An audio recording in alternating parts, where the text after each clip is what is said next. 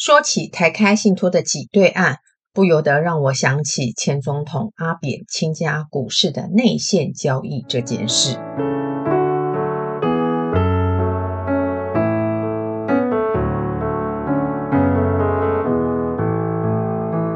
Hello，各位听众，大家好，欢迎继续收听 Casey 的金融危机小教室。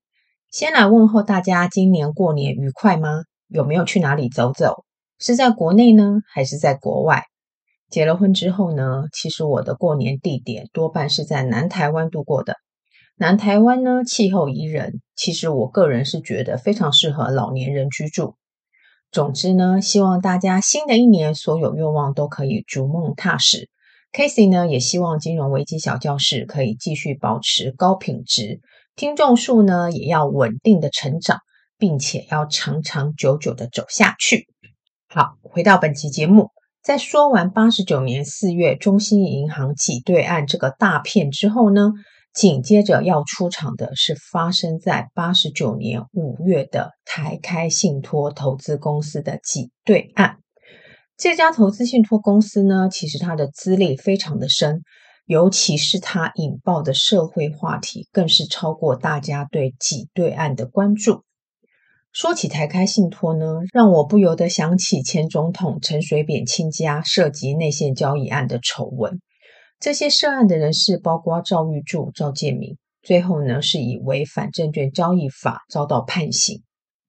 关于这桩的内线交易案，简单来说呢，就是某立委揭发赵氏家族在九十四年六月的时候呢，以低价买进台开信托的股票。当时的台开信托股价呢，就是典型的水饺股，一股大概是二到三元，买进的数量呢，大约是两万多张。诶，说也奇怪，到九十五年底的时候，台开信托的股价竟然飙涨到十八元左右。就在这一年之内，赵氏家族获利达三亿多元。检调事后呢，约谈赵氏家族，并拘提陈水扁的女婿赵建明到案。九十五年五月，赵建明移送台北看守所。那么这个案子呢，其实网络资讯超级无敌多，有兴趣的听众就自己上网查查吧。那这事我们就先说到这。那么最近呢，关于台开信托的新闻，就是在一百一十一年初呢，台开上演妇女大斗法的经营权之争。一百一十一年，台开跳票也达二十七次，跳票的金额是四亿。之后呢，因为台开无力偿还，被金融机构列为拒绝往来户。一百一十一年的八月四号，台开呢就被证交所公告终止台开上市。刚刚所说的台开妇女大斗法，这个妇女指的是邱富生和邱雨云。另外就是呢，不管是发生在九十四年六月的内线交易，或者是一百一十一年的经营权之争。这边所谈到的台开，指的是台湾土地开发公司，跟今天要谈的台湾土地开发信托投资公司，只能说两者有渊源，但并非是同一家公司。那今天的节目重点呢，是在于台开土地信托投资公司呢，发生在八十九年五月的这桩挤兑案。当时呢，这家公司有信托部，也有土地开发部。信托部呢，可以吸收信托资金，也可以办理放款。老实说呢，就跟银行的基因是完全相同的。以下的内容呢，我们就会称有信托部的台开叫做台开信托；没有信托部的台开呢，我们就会直接称它为台湾土地开发公司。好，首先先来简单介绍一下台开信托这家老字号的金融机构。台开信托呢，原来是省营的事业机构，在民国五十三年成立，当时的资本额呢只有一点五亿元，主要的投资单位包括台湾省政府、台湾银行、土银、河库、第一银行、彰化银行、华南银行、台糖、交通银行、行政院国军退处役官兵辅导委员会以及台湾中心纸业等。六十一年七月的时候，增设信托部。业务呢是由初期专门从事土地开发业务，拓展到金融服务，兼具土地开发与信托投资业务的金融机构。在八十七年的时候，政府已经决定要将公营事业民营化。想当然尔，这家省属的事业也必须完成民营化的这件事。台开信托主要业务的重点就包括两种，一种是土地开发，另外一种就是金融。土地开发业务呢，主要是跟省政府合作开发工业区、新建住办等业务。所以呢，台开信托不仅是金融股，也是资产股，主要的获利来源是土地开发业务为主。八十八年一月，台开信托已经完成了民营化。民股呢，最大的势力当属年代集团，投资的金额呢，大约是每股二十七元，持股的比率是百分之十。台开信托民营化之后呢，泛公股的持股比例仍然高达百分之五十以上。这里所称的泛公股，意思就是完全属于政府持股的部分，大概是三十七 percent，其他的就是财政部具有影响力股权的民营机构，那这些通通都可以视为泛公股的行列。举一个最简单的例子，三商银、兆丰、合库、台企等泛公股的股权远比民股来得大，所以政府呢才可以指导高阶管理人的人事案。其中呢，最著名的人事案，当属发生在民国九十六年十二月，陈冲丢官的启示录。陈冲呢，无预警被何库的股东会撤换董事长之职。我们先回到这个案子，原本呢，三商银持有台开信托的股票也是要持续的释出，不过这时候财政部的动作令人玩味。报道称呢，财政部要求三商银呢要暂缓释股。并且办理现金增资，要扩大股本，以削弱民股的持股比例。市场的解读是，财政部呢不希望这些民营化的机构马上就被财团化了。加上呢，台开信托本身持有多项的土地开发案件，如果被不当的利用，最后呢还不是得靠财政部出来收拾善后。而民股跟公股之间的纠纷，重头戏才要开始。照例，我们先来汇整一下当时媒体的报道重点内容。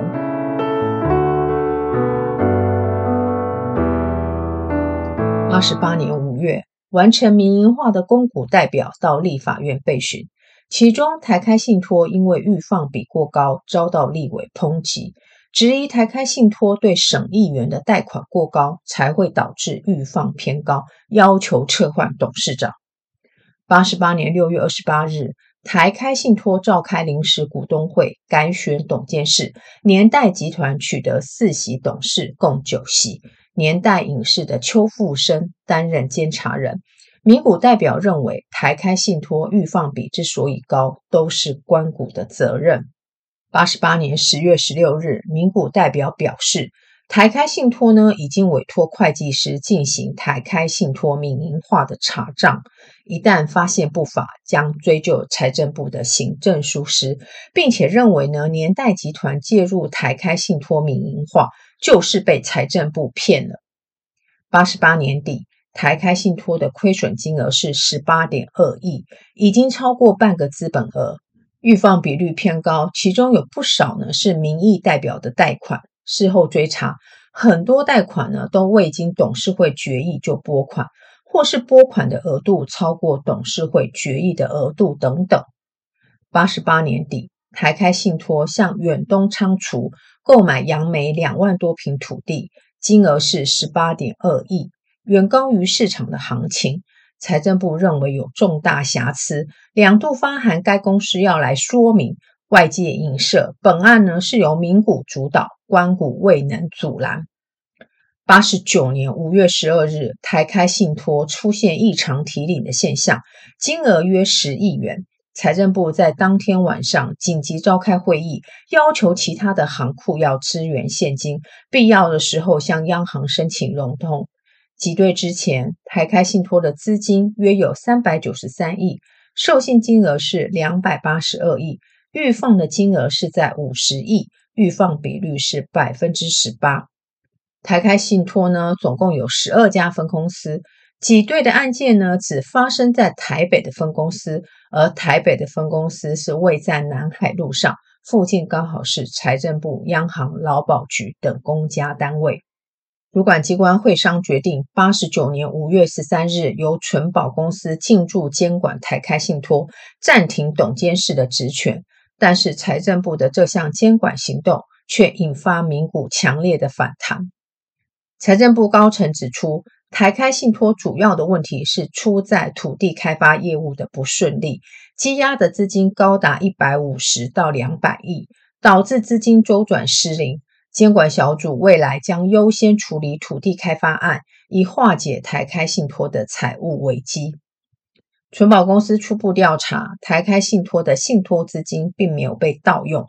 至于自有资金账户的部分，台开信托大量以短期的资金拆借，投入长期的土地开发使用。这也促成财政部要求国内的金融机构对台开的短期拆借额度展延一年的决议。台开信托名股代表委托会计师查账，认为上市前公开说明书有三项重大的缺失，包括低估呆账损失、提前认列收入、隐匿不合规经营的案件。八十九年五月二十二日，台开信托名股控告公股。同一时间，新任的财政部长许家栋邀集台开信托六家银行股东。包括台银、土银、合库、一银、彰银、华银，决定呢由这六家银行接手经营台开信托。八十九年八月，检方调查发现，远昌卖给台开信托的土地成本只有一点二亿，但是转卖的价格却高达十八亿。台开信托、远昌的高层主管涉及利益输送、背信及伪造文书。九十年五月十一日，财政部宣布即日起解除存保公司对台开信托的监管，恢复董监事的职权。九十一年二月十六日，财政部专案核准台开信托改制为土地开发公司。至于信托业的部分呢，则继续寻求其他金融机构接手。九十四年一月二十七日。台开信托标售十二家信托的分公司，最后呢是由日盛金控子公司的日盛银行以台开信托赔付六十亿元的条件得标，这也是民间机构采用 RTC 赔付的模式标售的首例。台开信托将以分期付款的方式支付六十亿元给日盛银行。台开信托在出售信托部之后，就更名为台湾土地开发公司。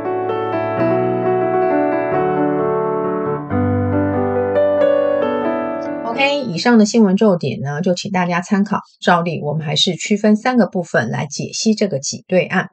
首先，我们先来看台开信托之所以发生挤兑的原因。严格来说呢，台开信托的信托部在挤兑的当下，信托资金是没有黑暗面的，意思就是说，它没有被财团挪用或者是掏空等等的情势。但是因为官股和民股之间的恩怨情仇，导致台开信托的整体形象被毁掉大半。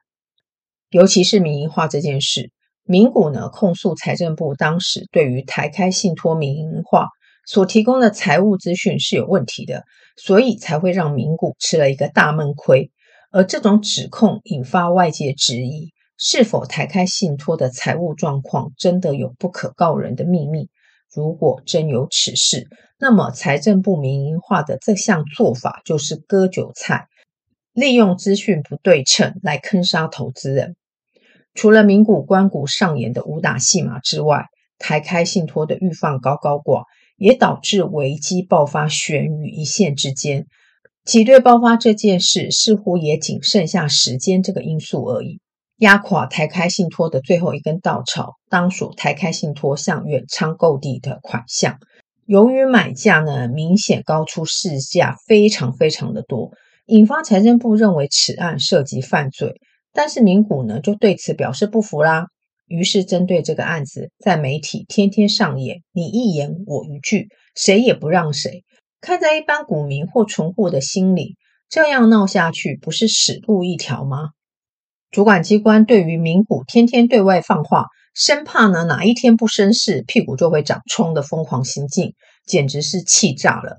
金融机构的首要业务就是要稳健经营啊，名股整天闲着没事干，硬是把台开信托推向挤兑的风口浪尖，是不是有病？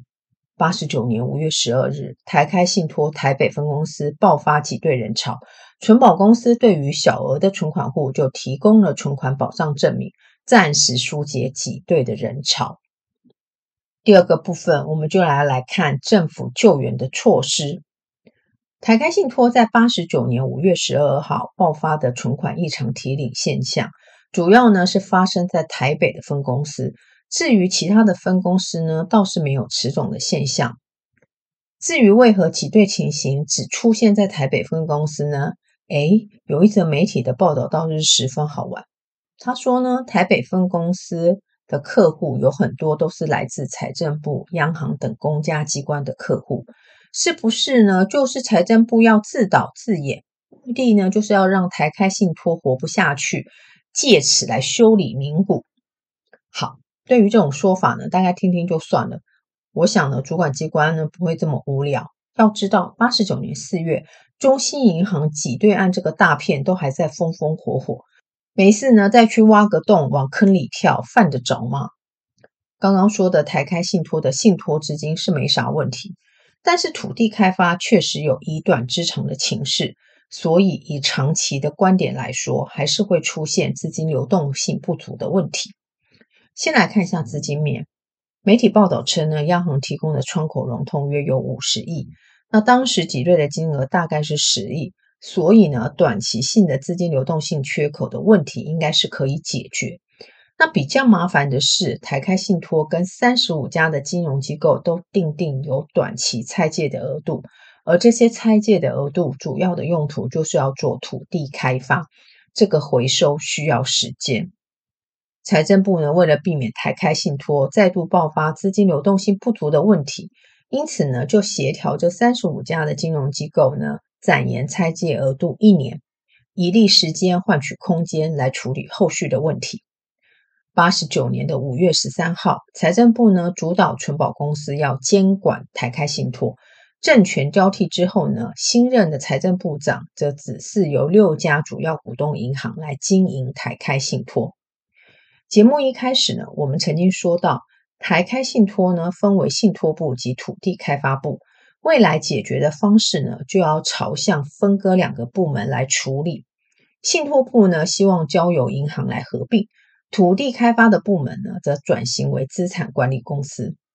原本呢，财政部呢是主意由土银来合并台开信托的信托部，只不过最后的发展是妹有情，郎无心的尴尬处境。土银呢，对于要花十五亿吃下台开信托部的这件事情，始终未点头。这事呢，也就这么黄了。九十年六月，私下信托部要花十五亿；九十四年的一月，台开信托标售信托部的出价金额则来到六十亿。这就是时间的代价。台开信托呢，事先完成改制为台湾土地开发公司之后呢，才办理信托部的标售。最后，信托部呢是由日盛银行得标，台开信托投资公司正式走入历史。台开信托呢，从挤兑发生到并入日盛银行这段期间呢，其实跟中信银行一样，都历经了五位财长，分别是邱正雄、许家栋、严庆章、李庸三以及林权。最后一个部分，我们来看从这个挤兑案学到了哪些 lesson。我们只来看一件事，那就是公营事业的民营化。在台开信托爆发官股与民股大闹的戏码之前，其实呢还另外发生一件事，那就是台肥公司民营化才刚满月，就爆发高阶经理人员的炒股案。台肥呢虽然获利平平。但账面上呢，有三百亿的土地资产，一百二十亿的库存现金。民营化的首位官股代表谢董事长在上任之后呢，立马投资四家的子公司，每家公司的资本额两亿，而且在设立之后立即买进台北股票将近二十亿，并传出挪用公司四十亿元的资金。这种投资手法跟台凤模式非常像。就是利用转投资的子公司掏空母公司的资产，这位谢董事长虽然最后被经济部撤换，但是难堪的是，这位谢董事长是公股代表也，竟然带头炒股。说到这，应该多少可以明白邱部长当时的担心。台肥案历历在目，而台开信托作用的资产规模比台肥大，加上台开信托还有信托部，简直就是猎人眼中那只肥到一个不要不要的肥羊。如果台开信托不小心又成为台肥第二，那么财政部要收拾的烂摊子可就大了。当时的邱部长因为政权交替的因素，确定要下台。八十九年五月，我国第一次的政党轮替，接手的财政部部长是许家栋。如果邱部长选择什么都不做，也是选项之一。不过，邱部长还是选择直接对台开信托民营化的速度按下刹车键，避免后续走中。当然呢，这是我个人的看法，我无法求证。话说，公营事业民营化这件事，早在民国七十八年就开始推动。八十九年呢，公布了《公营事业移转民营化条例》，开宗明义第一条即在说明，公营事业民营化目的在于发挥市场机能，提升事业经营效率。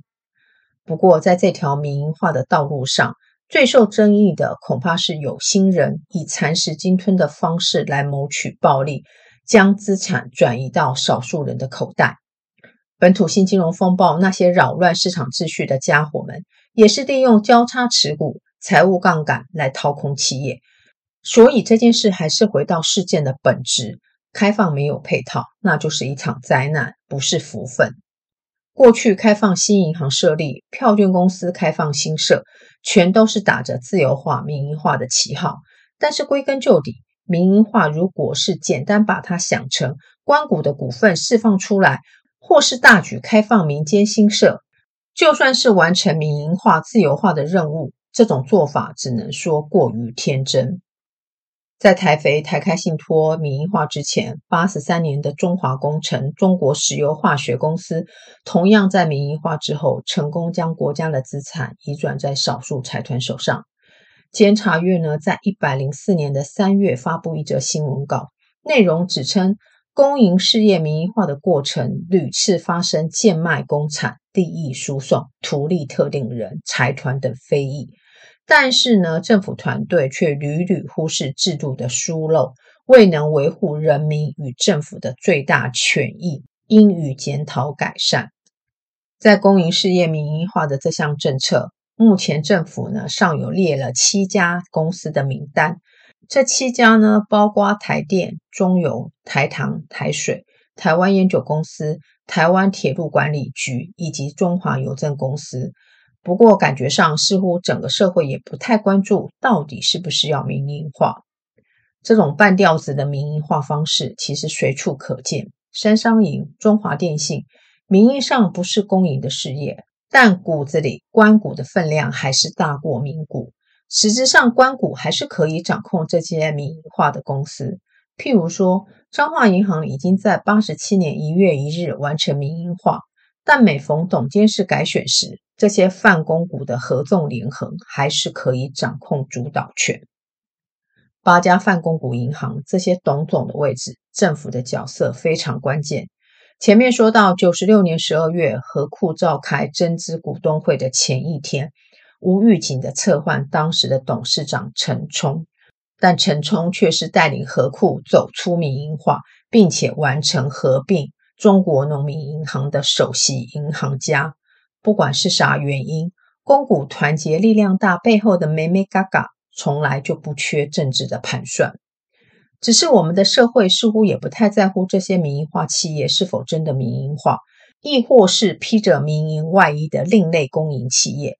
甚至有的时候，你还会看到某些文章吹捧公股银行有继续存在的必要性，因为呢，他们可以配合政府政策啊，不像民营银行叫都叫不动之类的说法。公营或是民营的议题，从来都不是以效率作为衡量的重要指标。好的，今天的节目就到这，下一期的节目呢，要来说一桩发生在美国的古老挤兑案。嗯，其实也没有多老啦。OK，先卖个关子，我们下期再见，拜拜。